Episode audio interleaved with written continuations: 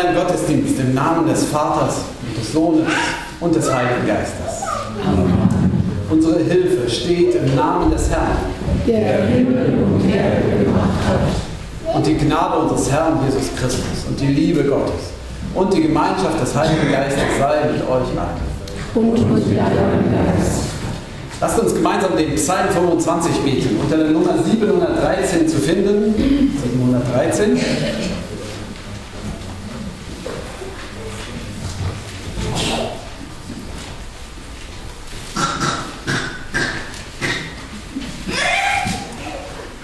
Die Blumenseite beginnt mit mir Lichtseite antwortet mit den eingerückten Versen. Nach dir, Herr, verlange mich. Mein Gott, ich hoffe auf dich.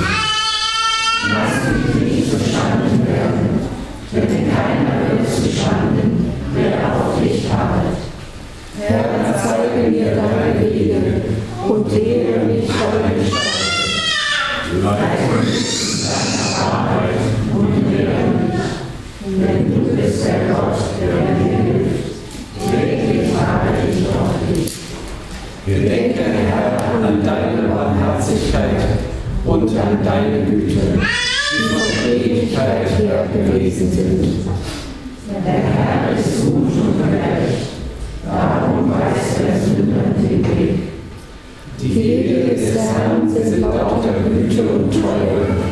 für alle, die seinen Bund und seine Gebote halten.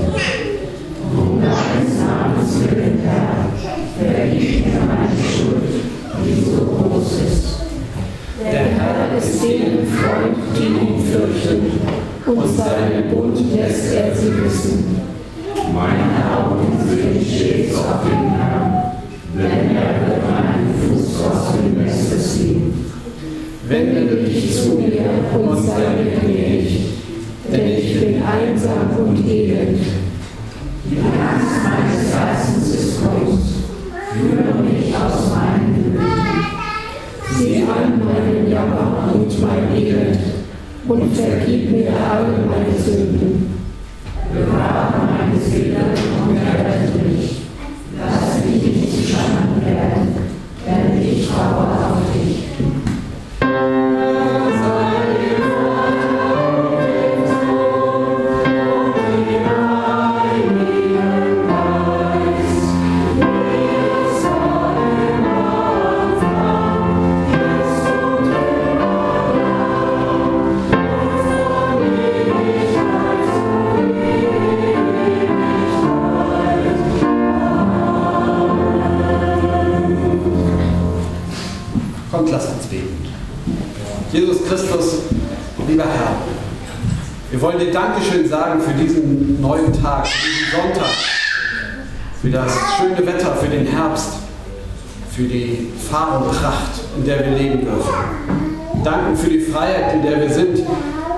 Farbenpracht unseres Lebens. Danken für die Vielfalt, in die du uns gestellt hast in dieser Welt, für die vielen Kulturen und die Vielfalt, die unser Leben bereichert. Danke dafür. Herr, wir sind fröhlich und sind auch gefordert, wenn wir unsere Stärken zeigen sollen und entwickeln sollen. Wir sind dir von Herzen dankbar für das, was wir können und das, was wir lernen, aber wenn wir jetzt Gottesdienst feiern, dann wird uns deutlich, wer wir sind. Nicht nur die Helden voller Vielfalt, sondern auch voller Angst. Du weißt selbst, wo wir uns fürchten vor den Fremden und unseren eigenen Boden verlieren. Du siehst, wo wir in letzter Zeit versagt haben, wo wir anderen wehgetan haben in Gedanken, Worten und Werken. Mit all dem, unserer Freude und unserer Angst, kommen wir zu dir und bitten dich, Herr, erbarme dich. Kyrie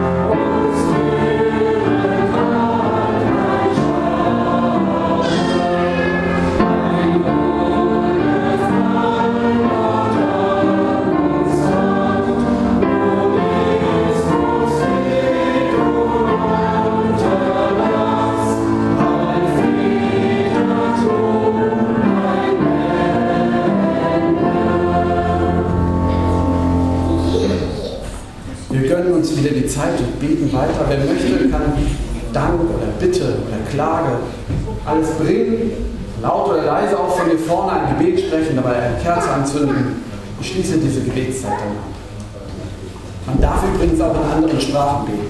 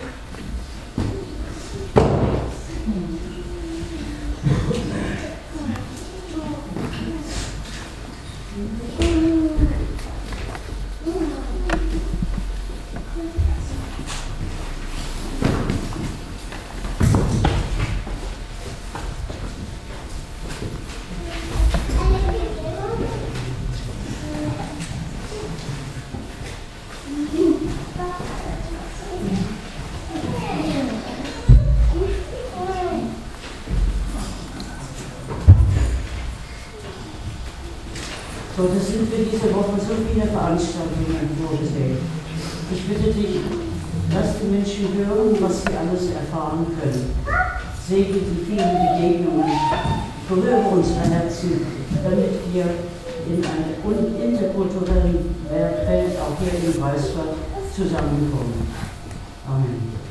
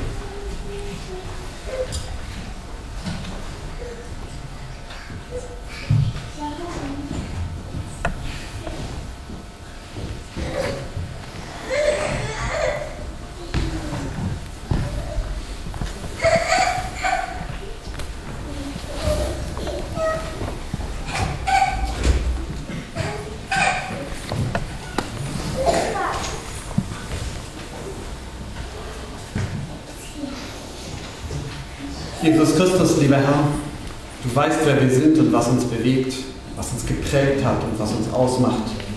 Wir dürfen zu dir kommen, so wie wir sind. Wir müssen nicht erst anders werden, aber dürfen uns in deinem Licht verändern lassen. Nimm unsere Bitten dir zu Ehren. Amen. Die Kinder sind an dieser Stelle eingeladen zum Kindergottesdienst, der wieder vorbereitet wurde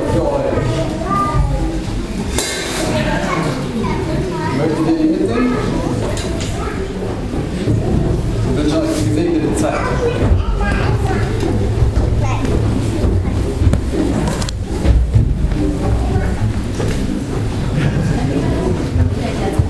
So. Und während die Kinder rausgehen, kann ich Ihnen schon mal erklären, dass wir jetzt ein Lied singen, was wir zunächst auf Farsi haben. Allerdings nur in, tatsächlich in Farsi geschrieben. Äh, das ist ein bisschen schwierig, weil wir nicht mitsingen können. Ich kann Ihnen das zwar jetzt sagen, ich habe mir das versucht äh, beibringen zu lassen, es geht ja Peda Jono Habateto Engada Simas Naruma Brune Toyo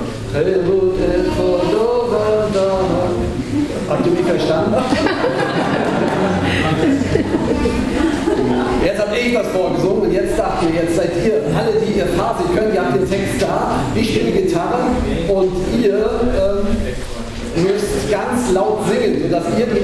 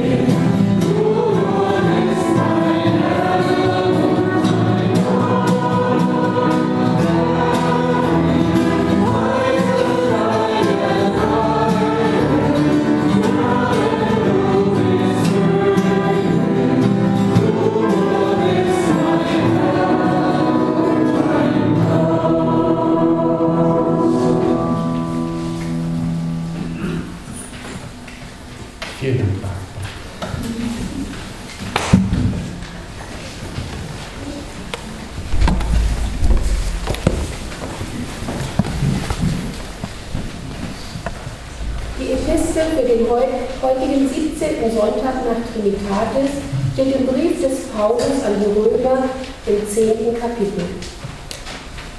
Wenn du mit deinem Munde bekennst, dass Jesus der Herr ist und in deinem Herzen glaubst, dass ihn Gott von den Toten auferweckt hat, so wirst du gerettet.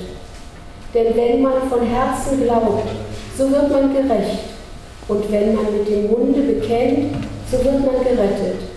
Denn die Schrift spricht, wer an ihn glaubt, wird nicht zu Schanden werden. Es ist hier kein Unterschied zwischen Juden und Griechen. Es ist über alle derselbe Herr, gleich für alle, die ihn anrufen. Denn wer den Namen des Herrn anrufen wird, soll gerettet werden. Wie sollen sie aber den anrufen, an den sie nicht glauben? Wie sollen sie aber an den glauben, von dem sie nichts gehört haben? Wie sollen sie aber hören ohne Prediger?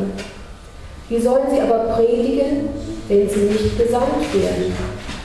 Wie denn geschrieben steht, wie lieblich sind die Füße der Freudenboten, die das Gute verkündigen.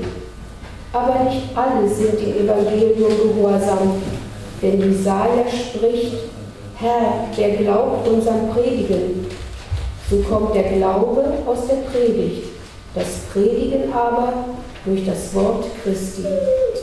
Halleluja! Ich will singen von der Gnade des Herrn ewiglich und seine Treue verkünden mit meinem Munde für und für. Halleluja!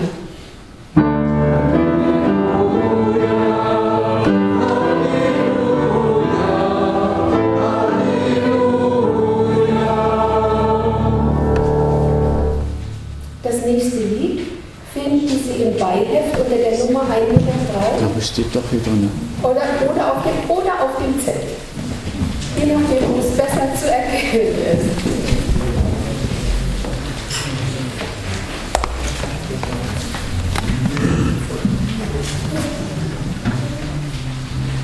Also wir haben versucht, möglichst viele Sprachen unterzubringen. Entschuldige mich, dass kein Chinesisch dabei ist.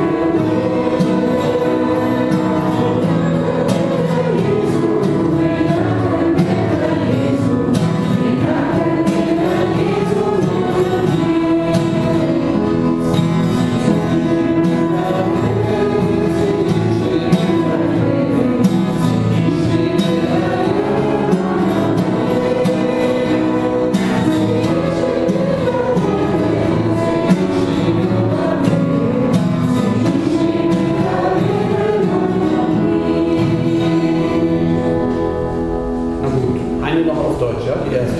Wir danken Herr Jesus,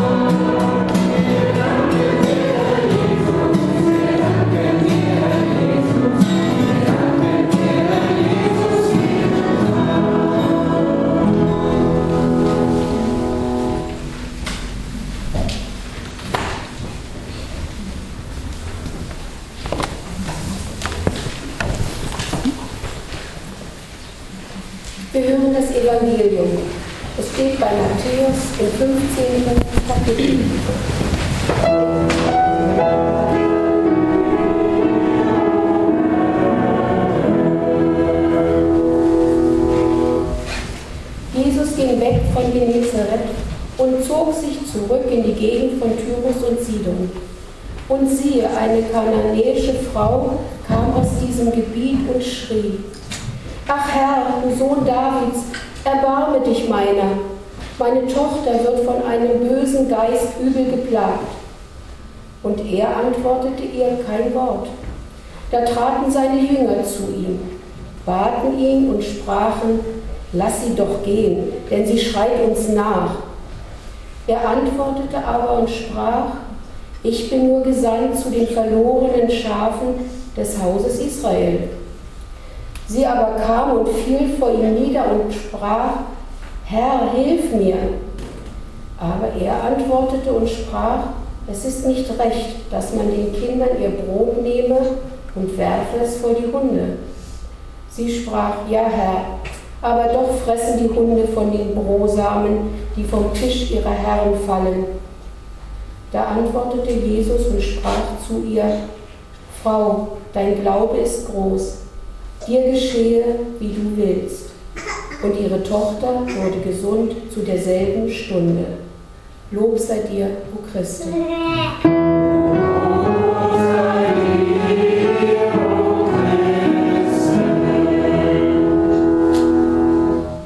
Wir wollen auf das Evangelium mit dem Bekenntnis unseres christlichen Glaubens antworten. Ich glaube an Gott, den Vater, den Allmächtigen, den Schöpfer des Himmels und der Erde, und an Jesus Christus, seinen eingeborenen Sohn, unseren Herrn, empfangen durch den Heiligen Geist, geboren von der Jungfrau Maria, gelitten unter Pontius Pilatus, gekreuzigt, gestorben und begraben, hinabgestiegen in das Reich des Todes, am dritten Tage auferstanden von den Toten, aufgefahren in den Himmel. Er sitzt zur Rechten Gottes, des allmächtigen Vaters. Von dort wird er kommen, zu richten die Lebenden und die Toten. Ich glaube an den Heiligen Geist, die heilige christliche Kirche, Gemeinschaft der Heiligen, Vergebung der Sünden, Auferstehung der Toten und das ewige Leben. Amen.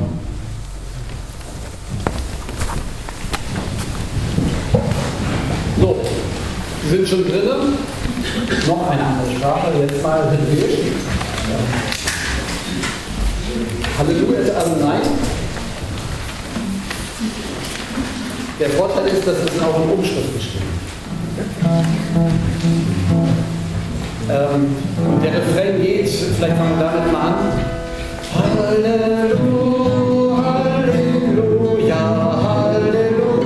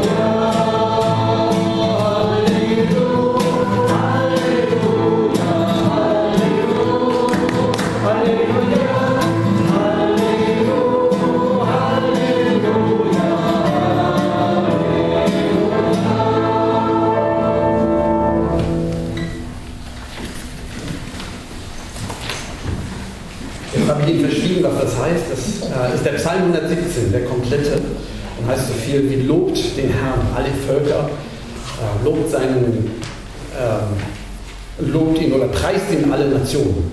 Denn seine Gnade ist groß über uns geworden.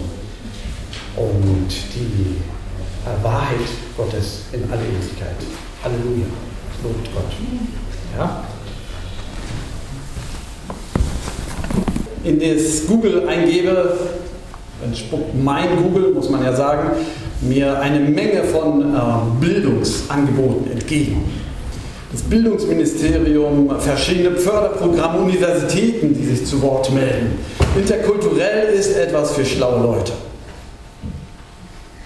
Sagt mir mein Google. Probieren Sie es mal aus. Und relativ schnell, wenn man multikulturell eingibt, kommt man auf kritische Stimmen.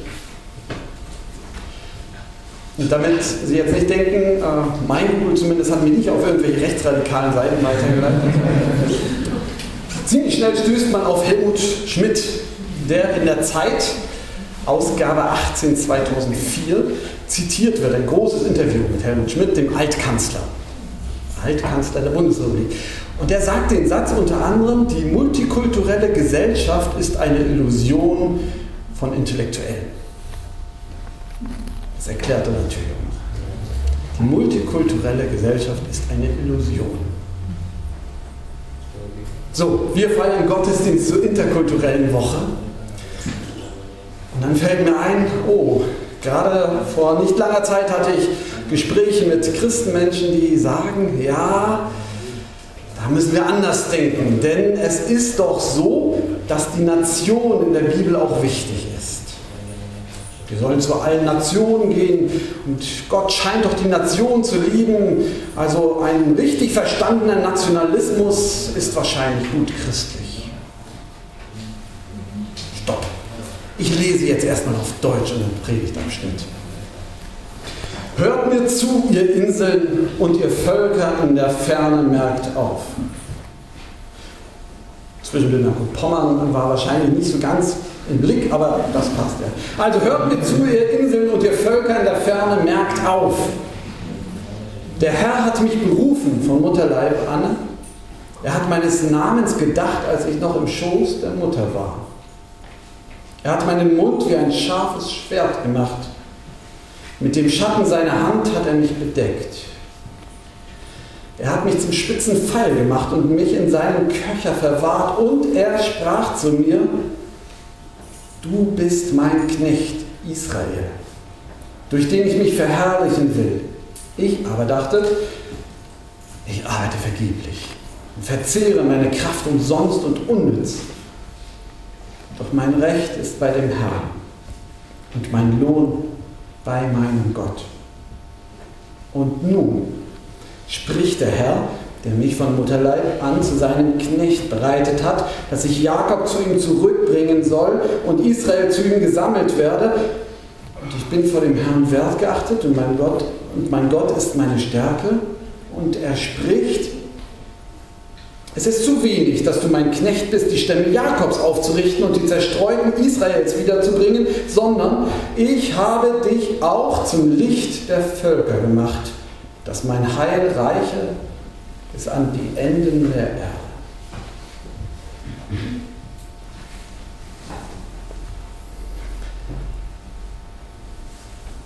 Ich habe den Abschnitt nicht ausgesucht extra für die interkulturelle Woche, vielleicht umgedreht, dass die interkulturelle Woche sich in diese Woche gelegt hat. Ich finde, das passt sehr. Es ist ein Abschnitt, der in seinem Anfang und seinem Ende uns genau auf diese Problematik, in der wir gerade alle leben, hineinführt. Hört mir zu, ihr Inseln und ihr Völker in der Ferne, merkt auf und dann, es ist zu wenig, dass du mein Knecht bist für Israel, ich kürze ab, sondern ich habe dich auch zum Licht der Völker gemacht, dass mein Heil reiche bis an die Enden der Erde. Ganz vorne steht, dass ihr Völker in der Ferne sollen aufmerken. Da, wo hier Völker steht, da steht Nation. Ein Wort, was wir im Deutschen übersetzen mit Nation. Natürlich nicht die Nation des 19. Jahrhunderts, das wissen wir, trotzdem. Das, auf das sich Christen berufen, wo sie sagen, naja, die Völker, die Nationen sind doch auch wichtig. Darum erlaube ich mir einen kurzen Ausflug zu dem Begriff Nation in der Bibel.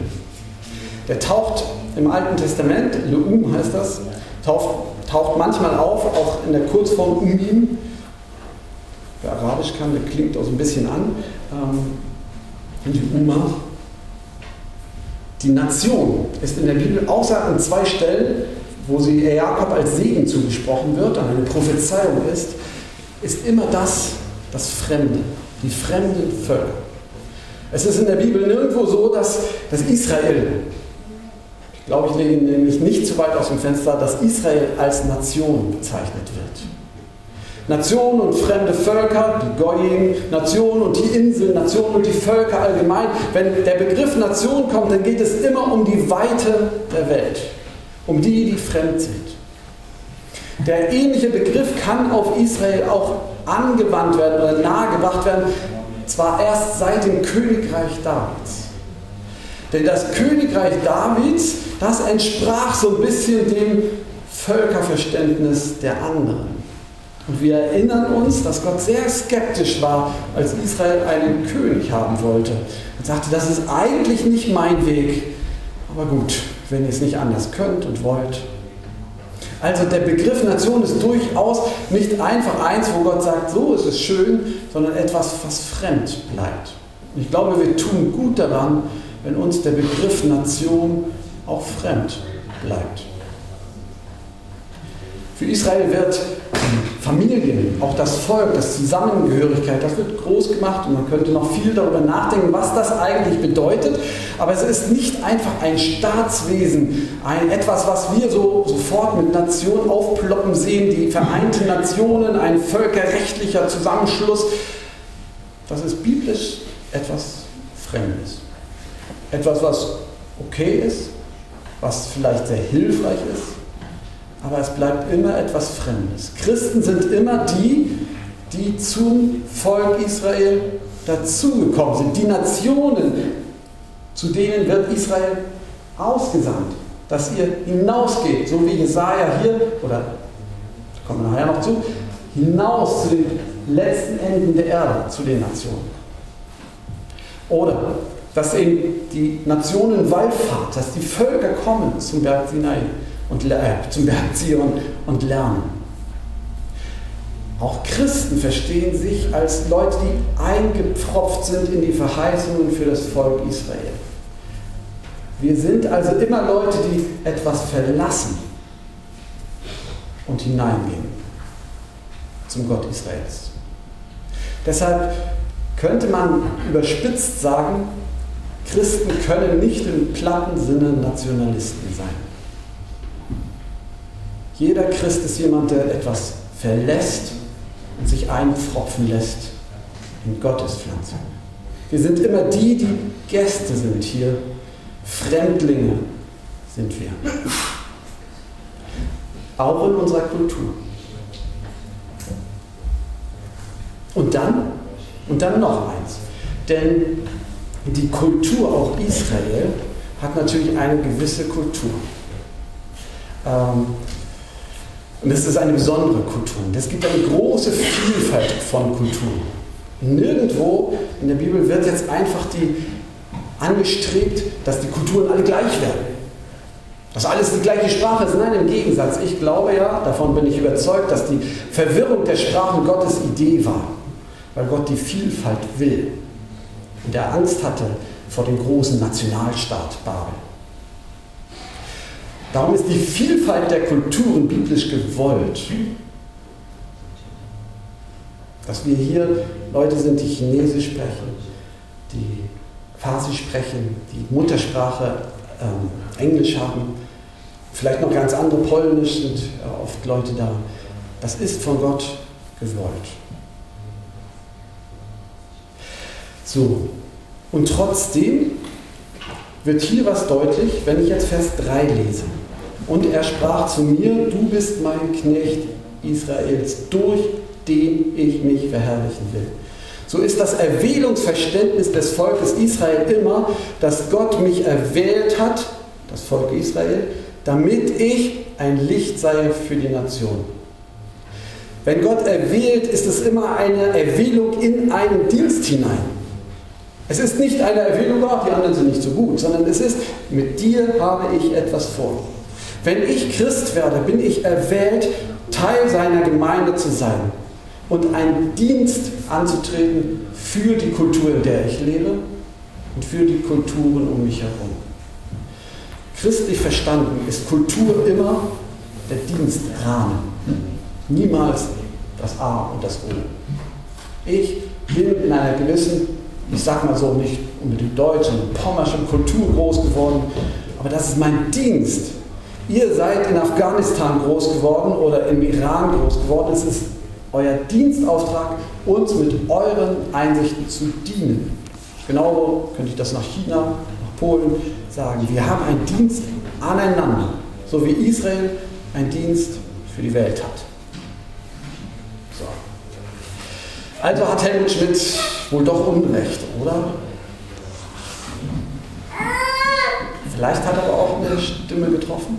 Ich lasse es jetzt mal so stehen. Ich glaube, wir müssen dem noch etwas nachgehen. Denn diesen Abschnitt habe ich ja jetzt nur am Anfang und am Ende und in der Mitte habe ich einfach rausgenommen, den Vers 3. Und da steht es, du Israel, du, dich habe ich erwählt, damit du meinen Namen verherrlichst. Und es wirft sich doch die Frage auf, wer ist hier eigentlich der, der redet?